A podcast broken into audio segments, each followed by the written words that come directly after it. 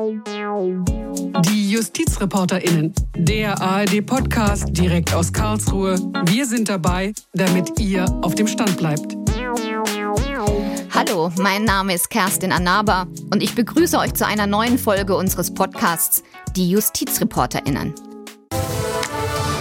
We are following the breaking news out of Texas, and it is heartbreaking news. 14 students and one teacher are dead, killed after a shooting at an elementary school in Uvalde, Texas. So klingt es leider oft in den CNN News. Und so klang es erst wieder am 24. Mai. In Uvalde, Texas, erschoss ein Amokschütze nicht nur 14 Schülerinnen, wie es in den ersten Meldungen hieß, sondern 19 und zwei Lehrerinnen. 19 tote Kinder zwischen 9 und 11 Jahren alt. Die Waffengewalt in den USA, sie eskaliert. Jedes Jahr sterben dort rund 40.000 Menschen durch Schusswaffen. Oftmals schauen wir kopfschüttelnd über den Atlantik, auch weil es dort einen Kulturkampf um das Grundrecht auf Waffenbesitz gibt, der immer heftiger geführt wird. Aber auch in Deutschland gibt es Menschen, die privaten Waffenbesitz als ein Bürgerrecht ansehen. Und es gibt tödliche Waffengewalt. Waffengewalt, die man vielleicht verhindern könnte, wenn der private Waffenbesitz verboten wäre. Oder die man zumindest eindämmen könnte durch strenge rechtliche Vorgaben. Das sind die Fragen, denen wir nachgehen wollen heute in unserem Podcast. Und bei mir im Studio ist mein Kollege Max Bauer. Hallo ja. Max. Hallo Kerstin, hallo.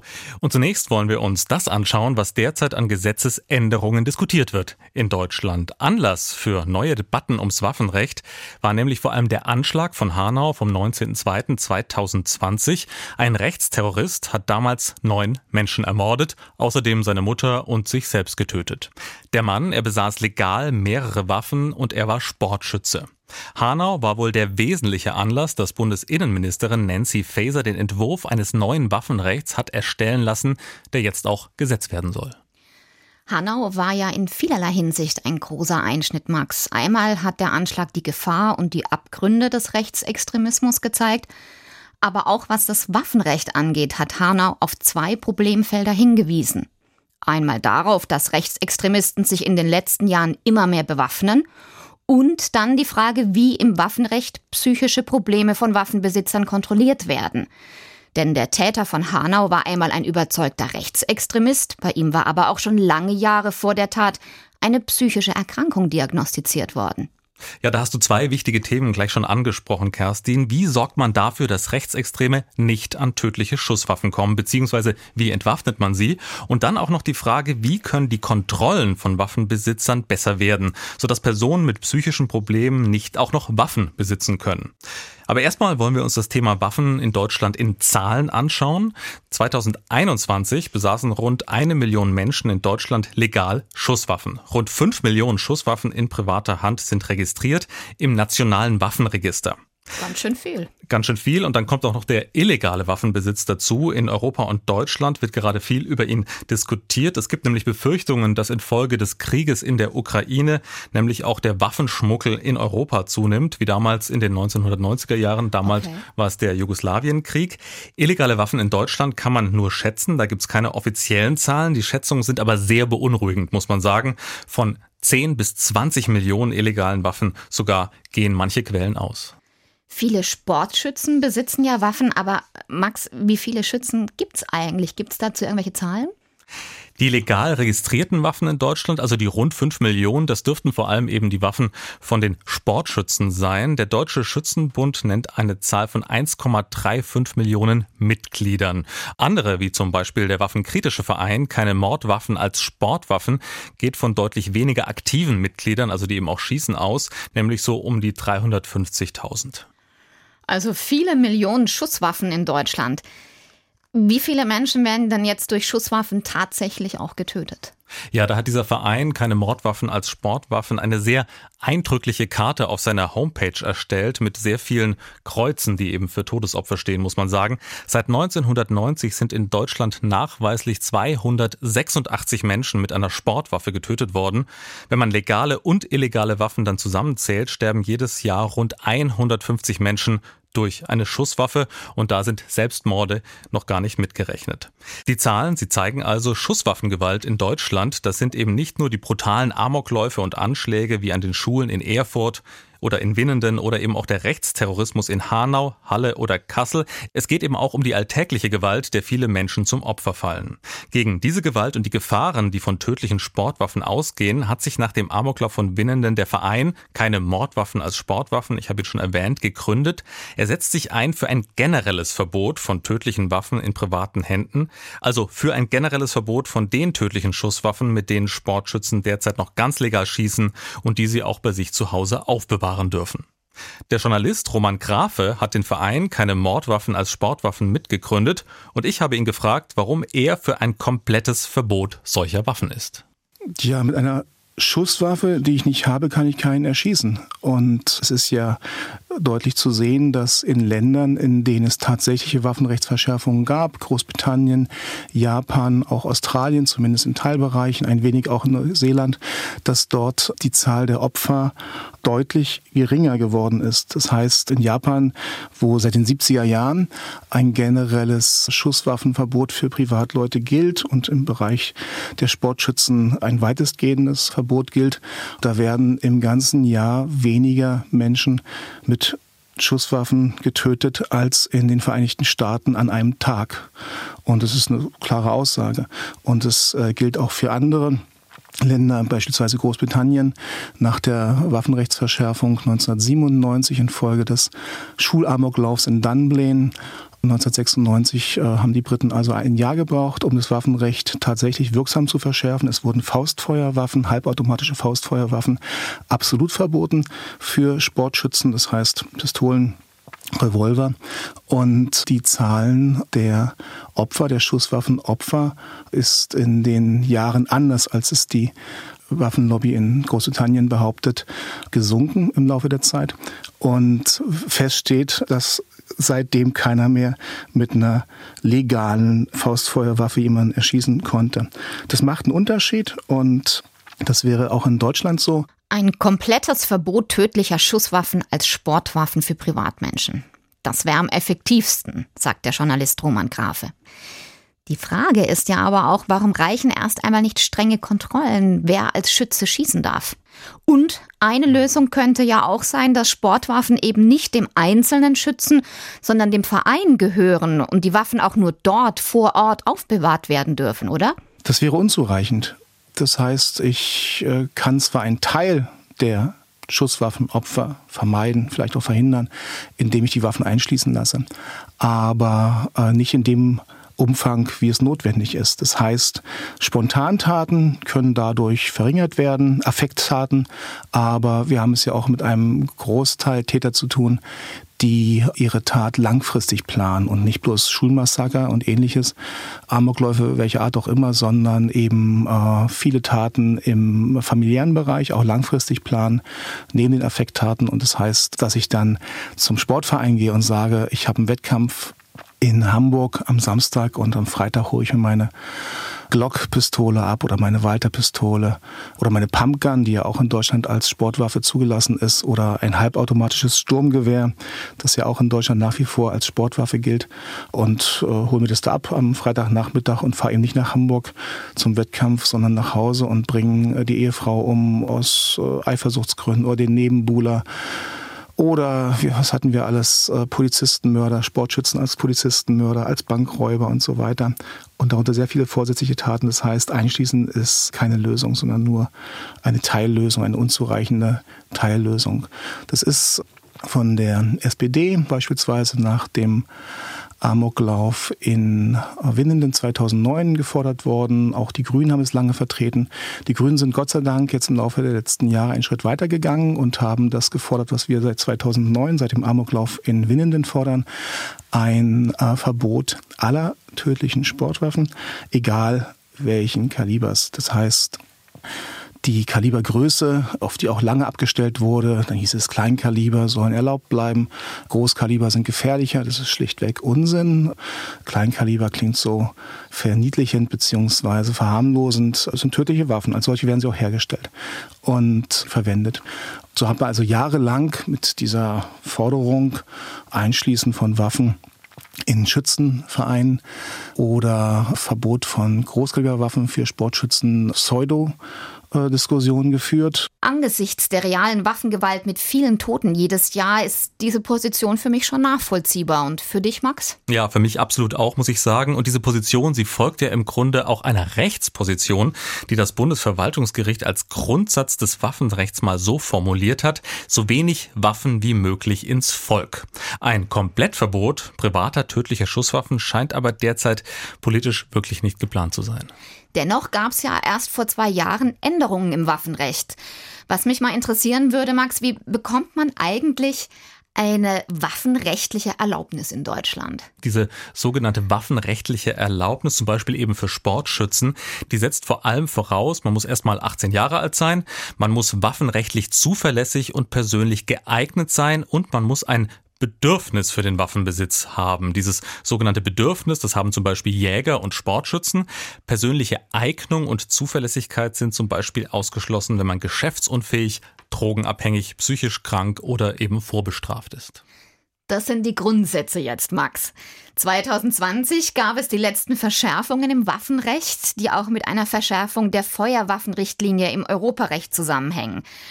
Jetzt muss zum Beispiel jede Waffenbehörde beim Verfassungsschutz anfragen, ob der jeweilige Antragsteller in einer verfassungsfeindlichen Vereinigung Mitglied ist. 2020 war aber eben auch der rechtsterroristische Anschlag von Hanau. Und Hanau war für viele nochmal ein Einschnitt und hat die Frage gestellt, ob das Waffenrecht nicht noch viel strenger werden muss. Max, äh, was plant die Bundesjustizministerin jetzt noch an weitergehenden Neuregelungen? Ja, ich glaube, das war wirklich der Ausgangspunkt. Wir müssen Extremisten sehr konsequent entwaffnen. Das sagt die Bundesinnenministerin Nancy Faeser eben in Reaktion auf Hanau. Und dieser Punkt ist wirklich der wichtigste. Es gibt zwar schon seit 2020 die Regelabfrage beim Verfassungsschutz, ob eben ein Antragsteller als Extremist bekannt ist, aber das Problem es ist wirklich groß, muss man sagen. In den letzten Jahren sind immer mehr Neonazis nämlich in Schützenvereine eingetreten. Rund 1500 Rechtsextremisten besitzen ganz legal Schusswaffen. Schauen wir uns den Gesetzesentwurf von Nancy Faeser, der schon in der Welt ist, einmal an. Da geht es einmal vor allem um den Informationsaustausch zwischen den Behörden. Der soll verbessert werden. Immer soll eben die behördliche Polizeidienststelle einbezogen werden und eben auch Bundespolizei und Zoll als eine Regelabfrage, wenn eben jemand so eine waffenrechtliche Erlaubnis bekommen möchte. Wichtig auch ist eine sogenannte Nachberichtspflicht des Verfassungsschutzes. Was heißt das? Das heißt, neue Erkenntnisse über Waffenbesitzer, wenn die Verfassungsschutz Datenschutzämter solche neuen Erkenntnisse eben bekommen, dann müssen die von sich aus an die Waffenbehörde herantreten und sagen, so, wir haben hier neue Erkenntnisse, vielleicht ist dieser Mensch eben doch nicht zuverlässig zum Beispiel und darf eine Waffe besitzen. Der Informationsfluss soll also sozusagen nicht nur in die eine Richtung, sondern auch in die andere Richtung ähm, verlaufen und da soll der Austausch deutlich besser werden. Der zweite Punkt in dem Gesetzesentwurf von Nancy Faeser, der betrifft Tests und Kontrollen, die sich beziehen auf die psychische Gesundheit von Waffenbesitzern. Äh, wie muss ich mir das vorstellen? Also da geht es darum, dass man eben, wenn jemand eine Waffe haben möchte und mit einer Waffe schießen möchte, zum Beispiel im Schützenverein, dass man da gucken kann, ob irgendwelche psychischen Krankheiten vorliegen können gab es bisher schon die Möglichkeit, dass man das machen konnte, aber eben nur durch einen konkreten Anlass. Wenn es den gab, dann durfte die Waffenbehörde da nachfragen bei den Gesundheitsämtern. Jetzt steht im Gesetzesentwurf, diese Abfrage soll eine sogenannte Regelabfrage sein. Also bei jedem Antrag muss diese Abfrage gemacht werden. Das Problem ist da ein bisschen, dass bei den Gesundheitsämtern wohl nur relativ wenig Menschen registriert sind, die psychisch krank sind. Das liegt daran, dass eben bei den Gesundheitsämtern im Grunde nur die ganz besonders schwierigen Fälle eigentlich registriert registriert werden. Also wenn es darum geht, dass es auch eine Zwangseinweisung gibt, okay. wo dann ein Richter mhm. darüber entschieden hat oder wirklich erhebliche Fremd- oder Selbstgefährdung im Raum steht. Das ist so ein bisschen das Durchsetzungsproblem. Es gibt jetzt noch einen Alternativvorschlag, wie man sozusagen dieses Durchsetzungsproblem umgehen oder bewältigen könnte. Und das wäre nämlich, dass man eigentlich psychologische Tests zum Standard macht. Das heißt, wenn ich einen Antrag stelle bei der Waffenbehörde, muss ich immer auch einen Standardtest machen. Das ist so ein bisschen hier ein Alternativvorschlag. Der steht aber noch nicht im Gesetzesentwurf drin. Insgesamt muss man sagen, bei diesen Regelabfragen jetzt Ganz egal, ob an die Verfassungsschutzämter wegen Extremismusverdacht zum Beispiel oder an die Gesundheitsämter wegen Verdacht auf psychische Erkrankung. Meist sind bei diesen Waffenbehörden nur ein, zwei Mitarbeiter zuständig für mehrere tausend WaffenbesitzerInnen. Im Schnitt, da gibt es so eine Zahl, werden eben WaffenbesitzerInnen nur alle sechs bis sieben Jahre einmal kontrolliert. Und trotz dieser Personalprobleme gibt es eigentlich ein ganz wichtiges Beispiel. Das Land Thüringen geht diese Durchsetzungsprobleme jetzt ganz gezielt an, geht eben auch die Gefahr von Rechtsextremisten mit Waffen an und geht gegen die AfD in Thüringen vor. Die AfD in Thüringen, sie gilt nämlich anders als die AfD-Verbände in anderen Bundesländern schon als gesichert rechtsextrem und da ist die gesetzliche Grundlage ziemlich eindeutig. Wenn eben man rechtsextrem ist oder einer rechtsextremen Vereinigung angehört, dann kann diese Zuverlässigkeit eben ausgeschlossen werden. Das heißt, es gibt keinen Waffenschein und da sollen die Behörden jetzt ganz konsequent gegen alle AfD-Mitglieder vorgehen, die eben eine Waffe haben, also denen die Waffen entziehen und die entsprechende waffenrechtliche Erlaubnis. Apropos AfD. Die AfD inszeniert sich seit langem als treue Vertretung der Interessen von Schützen und Jägern. Im AfD-Grundsatzprogramm steht Folgendes, ich lese das mal vor. Waffenrecht muss nicht verschärft werden. Die AfD widersetzt sich jeder Einschränkung von Bürgerrechten durch eine Verschärfung des Waffenrechts. Die Kriminalisierung von Waffenbesitz schreckt Täter nicht ab, sondern macht Opfer wehrloser. Waffen besitzen als Bürgerrecht, Waffen besitzen, um Opfer von Kriminalität wehrhaft zu machen? Was die Linie der AfD politisch bedeutet, das haben wir den Journalisten Roman Grafe gefragt. Na, bis auf die letzten beiden Sätze, die Sie zitiert haben, ist es auch das, was äh, die Sportschützenverbände seit Jahren vertreten. Ist es das, was die FDP im Deutschen Bundestag zusammen mit der CDU, CSU vertritt, die SPD weitestgehend mitmacht, im Zweifel also auch immer auf Seiten der Sportschützen ist, abgesehen von den Grünen die seit Jahren also wirksame Waffenrechtsverschärfung gefordert haben, ist das der Tenor. Diese beiden äh, letzten Sätze, die Sie erwähnt haben, das ist typisch AfD. Das wird in den anderen Parteien, in anderen zumindest größeren Parteien äh, nirgends geteilt. Und diese Volksbewaffnung, auf die ich in der Süddeutschen Zeitung und in der Frankfurter Allgemeinen in der Zeit vor Jahren hingewiesen habe, das war gar nicht schwer. Man schaut sich wie Sie auch die Wahlprogramme an und die Äußerungen einiger Abgeordneter der AfD. Und da gab es schon seit längerer Zeit diese Forderung der AfD zur Volksbewaffnung. Das ist natürlich Irrsinn und längst widerlegt, äh, dass mehr Waffen mehr Sicherheit bringen. Äh, Im Privatwaffenbereich völliger Unsinn. Das sieht man in den Vereinigten Staaten. Und das sieht man ja auch, oder hat man ja auch gesehen bei dem Schulmassaker in Texas im Mai 2022, als dort Ausgebildete, keine Hobbyschützen, sondern ausgebildete Polizisten lange äh, vor dem Klassenzimmer standen und nicht eingegriffen haben aus verschiedenen Gründen, die auch noch zu ermitteln sind. Und wenn nicht mal die das dann mit ihren, mit ihren Waffen und ihrer Ausbildung können, dann äh, sehe ich dann nicht den AfD-Sportschützen als Retter, sondern als, als Gefahr. Ja, hier spricht Roman Grafe einen ganz wichtigen Punkt an, einen Punkt, den man eigentlich auch immer rechtlich bedenken muss, wenn man über das Waffenrecht und generell die rechtliche Regulierung von Waffen nachdenkt. Und das ist diese Sache des Waffentragens als Bürgerrecht, so sagt das ja die AfD. Die anderen Parteien, die auf Seiten der Schützen stehen, wie die FDP, die sagen das ein bisschen anders. Die betonen immer wieder, man dürfe Jäger und Schützen nicht unter Generalverdacht stellen. So sagte das zum Beispiel gerade der FDP-Innenexperte Konstantin Kuhle zur Tageszeitung Taz. Und dieser Punkt zeigt die zwei politischen Regulierungsansätze beim Waffenrecht. AfD und FDP gehen wohl davon aus, dass Waffenbesitzen und Sportschießen eine ganz normale Freiheitsbetätigung ist, geschützt natürlich auch durch die allgemeine Handlungsfreiheit aus dem Grundgesetz. Und der Staat ergreift dann eben durch Verschärfungen des Waffenrechts und Kontrollen genau in diese Freiheit ein. Wenn man sich aber mal das ganze verwaltungsrechtliche System des Waffenrechts anschaut, dann ist das eben auch nur die halbe Wahrheit, die da vertreten wird. Denn Waffenbesitzen und Schießen ist natürlich eben nicht eine Freiheit wie jeder andere. Das sieht man schon daran, dass das Waffenrecht nicht von einer generellen Erlaubnis zum Waffenbesitzen und Schießen ausgeht, in die dann eben im Einzelfall eingegriffen wird.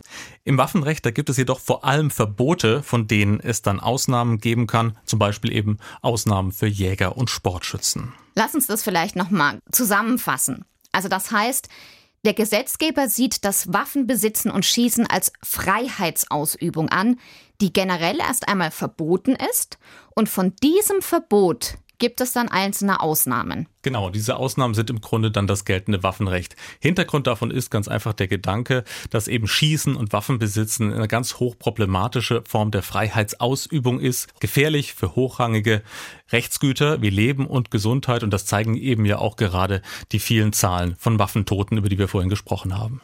280, ja, das sind einfach 280 zu viel und es äh, auf die Jahre verteilt. Wir haben dann schon von Vereinsfunktionären gehört, das ist eine Zahl, mit der eine Gesellschaft leben kann. Und das ist der Preis der Freiheit. Das äh, Dumme ist nur, dass der Preis der Freiheit wieder behauptet wurde von Fritz Gebert, dem Präsidenten des Bundes Deutscher Sportschützen beispielsweise, dass diesen Preis andere zahlen und nicht die Schützen in der Regel. Ja, eben nur von Freiheit zu reden, ohne eben diesen wahren Preis der Freiheit zu benennen. Die Erschossenen jedes Jahr nämlich, das scheint eben doch die Rechtsgüter Leben und Gesundheit nicht besonders hoch einzuschätzen. Und dann kommt da auch noch ein Punkt dazu, nämlich das Gewaltmonopol des Staates. Waffen in privater Hand können die Monopolisierung von Gewalt beim Staat in Frage stellen. Und die Folgen, die kann man dann zum Beispiel in Staaten sehen, in denen viele Waffen im Umlauf sind. Man fragt sich in Mexiko oder teilweise auch in den USA schon manchmal, ob der Staat noch das letzte Wort hat in Sachen Gewalt und bürgerkriegsähnliche Zustände mancherorts eben wirklich nicht verhindern kann. Nicht umsonst hat ja das Bundesverwaltungsgericht ja auch mal diesen Rechtsgrundsatz im Waffenrecht anerkannt, so wenig Waffen wie möglich ins Volk. Das Gewaltmonopol des Staates und ja auch die Schutzpflichten des Staates für Leben und Gesundheit das sind schon sehr wichtige Rechtsgüter im Vergleich zu dem Interesse von Sportschützen aus Spaß und als Hobby mit tödlichen Waffen zu schießen. Und mit dieser Gegenüberstellung sind wir ja mitten in der politischen Debatte um Verschärfungen des Waffenrechts.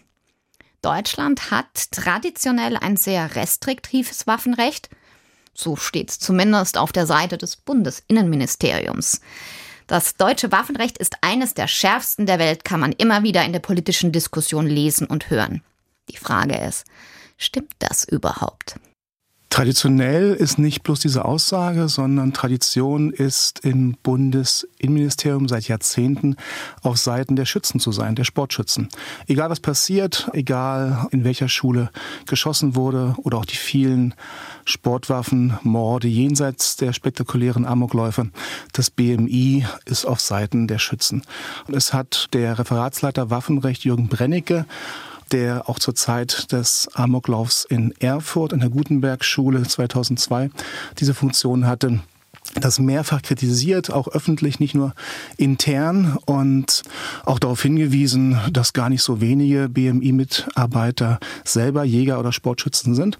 Jürgen Brennecke, wie gesagt, Referatsleiter Waffenrecht, nicht irgendeiner dort in diesem Bereich, hat gesagt, äh, sinngemäß, wann immer in seiner Dienstzeit über Waffenrechtsveränderungen geredet wurde, die Lobbyisten saßen immer mit am Tisch. Hingegen Opfervertreter oder Hinterbliebene oder auch andere, die es schon vor unserer Initiative keine Mordwaffen als Sportwaffen gegeben hat und die sich engagiert haben, wurden nicht eingeladen und so ist es bis heute. Der Journalist Roman Grafe spricht hier den Einfluss der Waffenlobby an. Doch wie groß ist die Macht der Waffenlobby in Berlin eigentlich? Das habe ich Hauptstadtkorrespondent Oliver Neuroth gefragt. Also besonders sichtbar ist sie nicht, muss man sagen. Das ist dann eher die Lobby, die sich für die Rüstungsindustrie einsetzt. Da geht es ja um einen milliardenschweren Haushalt jedes Jahr, wo natürlich Aufträge vergeben werden. Und äh, allein die Tatsache, dass wenige Meter vom Reichstagsgebäude entfernt drei große Waffenproduzenten ihre Hauptsitze haben, ihre Vertretungen in Berlin, zeigt schon, dass da der Einfluss ganz stark ist. Also Waffenlobby im Sinne von Rüstungslobby. Das ist ganz stark zu sehen. Was jetzt wirklich die Schützenlobby, was die Sportwaffen Schützen angeht, das ist hier nicht so richtig sichtbar in Berlin. Da ist es ja eher so, dass ja die Schützenvereine über die ähm, Wahlkreisabgeordneten, über ihre Bundestagsabgeordneten Lobbyarbeit machen. Es sind ja schon hunderttausende Menschen, die in Schützenvereinen organisiert sind. Also das Interesse ist schon da. Das ist eine große Menge von Personen. Lobby Control, der Verein hier in Berlin, der die Lobbyarbeit so ein bisschen überwacht, sagt, das ist eine laute, schlagkräftige Lobbygruppe, die aber nicht so ganz sichtbar ist. Also sprich, da wird eher vor Ort Lobby gemacht über über die Abgeordneten, dass die zum Beispiel für eine aus Schützensicht bessere Gesetzgebung in Berlin sorgen. Sie haben jetzt gesagt, diese Art von Lobbyismus, die läuft eher über die Vertreter ja der Schützenverbände, der Schützenvereine in Deutschland. Zu welchen Parteien hat denn diese Schützenlobby die engsten Beziehungen? Also bei Lobbyismus, bei ja, Interessenvertretung, da ist natürlich tatsächlich die Union und die FDP meistens recht stark vertreten, muss man sagen. Grundsätzlich, was Lobbyarbeit angeht, was auch dann Nebeneinkünfte oft von Abgeordneten angeht, da sind es dann meistens konservative oder liberale Abgeordnete, die für Schlagzeilen sorgen. Und bei diesem Thema, also Sportwaffen, Schützenvereine, doch auch die Union und die FDP, die da eher, ich sag mal, Ver Verstrickungen drin hat als die SPD oder die Linke. Herr Neuroth, in den USA, da ist natürlich Waffenlobby noch ein viel größeres Ding als in Deutschland. Es gibt die berühmte und politisch sehr einflussreiche NRA, die National Rifle Association. Es hat sich in Deutschland auch eine German Rifle Association gegründet. Was für eine Rolle spielt die im politischen Betrieb? Auch eher eine kleine, aber immer mal wieder sorgt sie für Schlagzeilen und viele fragen sich natürlich erstmal, ist das jetzt ein Ableger von der NRA, zumindest ja namentlich oder was den Begriff angeht, eine deutliche Ähnlichkeit zu erkennen. Auch was die Forderungen angeht, eine Ähnlichkeit zu erkennen, sprich, mal platt gesagt, Waffen für alle und überall. Also sprich doch ein sehr liberaler US-Gedanke. Für großen Aufschlag hat diese Organisation hier in Berlin noch nicht gesorgt, aber immer mal wieder ploppt sie auf und ist wahrscheinlich auch ein kleiner kleiner, schlagkräftiger Verein, sag ich mal, der versucht für sich hm, Stimme zu erheben und einfach publik zu werden. Und äh, ja, die große Frage schwebt über allem, gegründet im Vorbild der USA. Wer steckt genau dahinter? Es ist so ein bisschen verschleiert bisher. Das ist ein guter Stichpunkt eigentlich. Sie haben die amerikanische Waffenlobby, die NRA, angesprochen, jetzt dieses deutsche Pendant, die German Rifle Association und dann schwingt natürlich dabei immer so ein bisschen diese Idee mit, dass das Waffentragen und Waffen haben und Schießen eine Art Bürgerrecht sei, also aus einer so liberalen Perspektive heraus zu verstehen sei und dass man da Eingriffe des Staates abwehren müsste. Spielt diese Diskussion, diese Argumentationslinie in Deutschland eine Rolle oder sind wir da doch anders als ja in Amerika? Also nach den Fällen, nach den Amokläufen, nach den schrecklichen Taten, die wir in den vergangenen Jahren in Deutschland ja gesehen haben, ist das Thema Waffenrecht natürlich immer wieder eins, was hochkocht und die Frage, was ist Sportschützen erlaubt, was ist ihnen nicht erlaubt, was sollte der Staat regulieren, was sollte er nicht regulieren. Die aktuelle Bundesinnenministerin Nancy Faeser möchte das Waffenrecht ja verschärfen, nach äh, vor allem auch den Taten von Hanau. Sie ist ja hessische Politikerin, also auch da nochmal so ein bisschen geprägt von dem, was in Hanau passierte und äh, möchte da also was voranbringen, wird da aber gerade etwas ausgebremst von der FDP. Denn da heißt es wiederum, der der Koalitionspartner, der kleinste, der gerade doch ordentlich Lärm macht in Berlin, von der FDP heißt es, na ja, eigentlich ist das Waffenrecht in Deutschland doch schon recht scharf und es hält sich doch der normale, in Anführungszeichen, Schützenverein auch an alles. Warum müssen wir da noch gesetzlich jetzt nachbessern? Also das ist eine Diskussion, die hier schwelt und äh, die FDP mal wieder der Bremser, mal wieder habe ich jetzt in Klammern gesagt, und ähm, ja, stellt sich hier gegen die große SPD, die also voranschreiten möchte und verschärfen möchte. Ein politischer Konflikt bahnt sich hier also an innerhalb der Ampelkoalition, wenn es um Verschärfungen des Waffenrechts geht. Das hat uns Oliver Neuroth aus dem ARD Hauptstadtstudio erklärt. Ich habe also verstanden, dass es bei den anstehenden politischen Auseinandersetzungen wieder um Detailfragen gehen wird. Wie kann man Rechtsextreme besser entwaffnen? Wie funktioniert der Informationsaustausch der Waffenbehörden mit anderen, zum Beispiel bei neuen Regelabfragen an die Gesundheitsämter? Man fragt sich natürlich schon ein bisschen, warum diese Grundsatzfrage nicht lauter diskutiert wird in Deutschland. Warum soll es eigentlich tödliche Schusswaffen in privaten Händen geben? Gerade nach dem Anschlag von Hanau. In Großbritannien zum Beispiel wurde das Waffenrecht nach einem Amoklauf 1996 stark verschärft und der private Waffenbesitz ganz verboten. Warum wäre das nicht auch in Deutschland möglich? Die Briten sind nicht kinderlieber als die Deutschen und als dort äh, diese Erstklässler erschossen wurden, viele im Alter von fünf Jahren, war das Entsetzen, denke ich, nicht weniger groß als in Deutschland nach dem Massaker in Eppstein beispielsweise, als Sechsklässler 1983 in Eppstein bei Frankfurt am Main erschossen wurden drei Sechsklässler, ein Polizist, ein Lehrer. Das war damals die Stern-Titelgeschichte, dieser Sportschützenmord. Und alles war bekannt, damals 83, und es gab äh, kaum Forderungen nach einem generellen Verbot. So ging es immer so weiter und so waren nur die anderen Schulmassaker in Erfurt 2002 und in Winnenden 2009 möglich. In Großbritannien gab es einen anderen wesentlichen Unterschied. Es gab nur 60.000 Sportschützen, die entwaffnet werden müssten, äh, mussten und nicht wie in Deutschland 350.000 Sportschützen, die mit scharfen Waffen schießen dürfen. Es gibt ja ganze Schützenvereine in Deutschland, die traditionell in Berlin aufgrund alliierter Vorbehalte äh, nicht mit tödlichen Waffen schießen durften. Und es ging jahrzehntelang ganz gut und sie sind dabei geblieben. Auch außerhalb von Berlin gibt es unzählige Schützenvereine, die mit Druckluftwaffen schießen, die mit Lichtpunktgeräten schießen. Selbst die olympischen Fünfkämpfer machen das. Und dann können das natürlich auch äh, Amateurschützen oder Laienschützen, wenn sie denn wollen, so machen. Und es war damals so, dass ein kurzer Augenblick. Ich habe mich da oft darüber unterhalten mit North aus Dunblane, dessen Tochter erschossen wurde bei diesem Schulmassaker und der es mit einigen Mitstreitern geschafft hat, einer kleinen Zahl von Mitstreitern geschafft hat, dass diese tödlichen Faustfeuerwaffen innerhalb von Jahresfrist, egal ob kleiner oder großkaliber, verboten wurden. Und äh, ich erinnere den Moment, als er sagte, ganz verstehen kann ich es bis heute nicht, dass es uns gelungen ist. Es wäre wahrscheinlich wenig später nicht mehr möglich gewesen. Das Entsetzen war sehr groß, wahrscheinlich auch aufgrund des Alters der Erstklässler. Und äh, dann war es so, dass nicht zuallererst die Eltern, die hinterbliebenen Eltern, diese Waffenrechtsverschärfung gefordert haben, sondern es waren zwei Bürgerinnen aus Großbritannien, die sich äh, angegriffen gefühlt haben von, von, diesem, von diesem Leid und dieses Entsetzen in Taten umgesetzt haben. Die beiden sind zugegangen auf Hinterblieben und haben gesagt, wir müssten doch jetzt versuchen, das endlich zu beenden.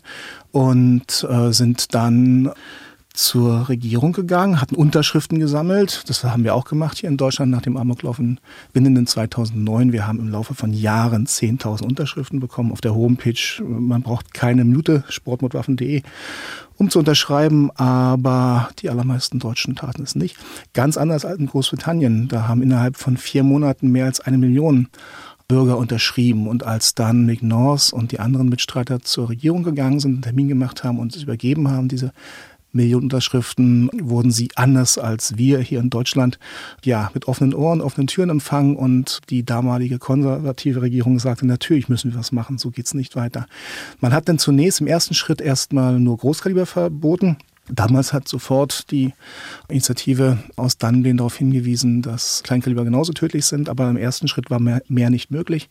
Und äh, nachdem dann zwei weitere Kleinkaliber-Sportwaffenopfer zu beklagen waren, hat man das Verbot innerhalb von Jahresfrist eben auch noch erweitert. Halbautomatische Gewehre waren schon nach dem Hungerford-Massaker 1987 innerhalb kürzester Zeit verboten worden, sodass wir also heute in Großbritannien ein weitestgehendes Waffenverbot für Sportschützen ja, haben mit der Folge, dass dort deutlich weniger Menschen mit tödlichen Sportwaffen erschossen werden als in den allermeisten Ländern der Welt. Das sagt Roman Grafe vom Verein Keine Mordwaffen als Sportwaffen. Und damit geht unser Podcast zu Ende. Den Schuss nicht gehört, das Waffenrecht in Deutschland, das war heute unser Thema. Ich verabschiede mich jetzt, sage vielen Dank, dass ihr uns zugehört habt. Und wenn ihr uns Feedback geben wollt zu dieser Folge, schreibt uns einfach an die Adresse Justizreporterinnen, also zusammengeschrieben, justizreporterinnen.swr.de. Und damit ihr keins von unseren Themen verpasst, könnt ihr uns natürlich auch abonnieren über die ARD-Mediathek oder überall, wo es Podcasts gibt. Mein Name ist Kerstin Anaba und ich bedanke mich bei meinem Kollegen Max Bauer fürs Mitmachen. Vielen Dank, Max. Ja, vielen Dank, Kerstin, auch von mir. Und ich sage einfach Tschüss, bis zum nächsten Mal.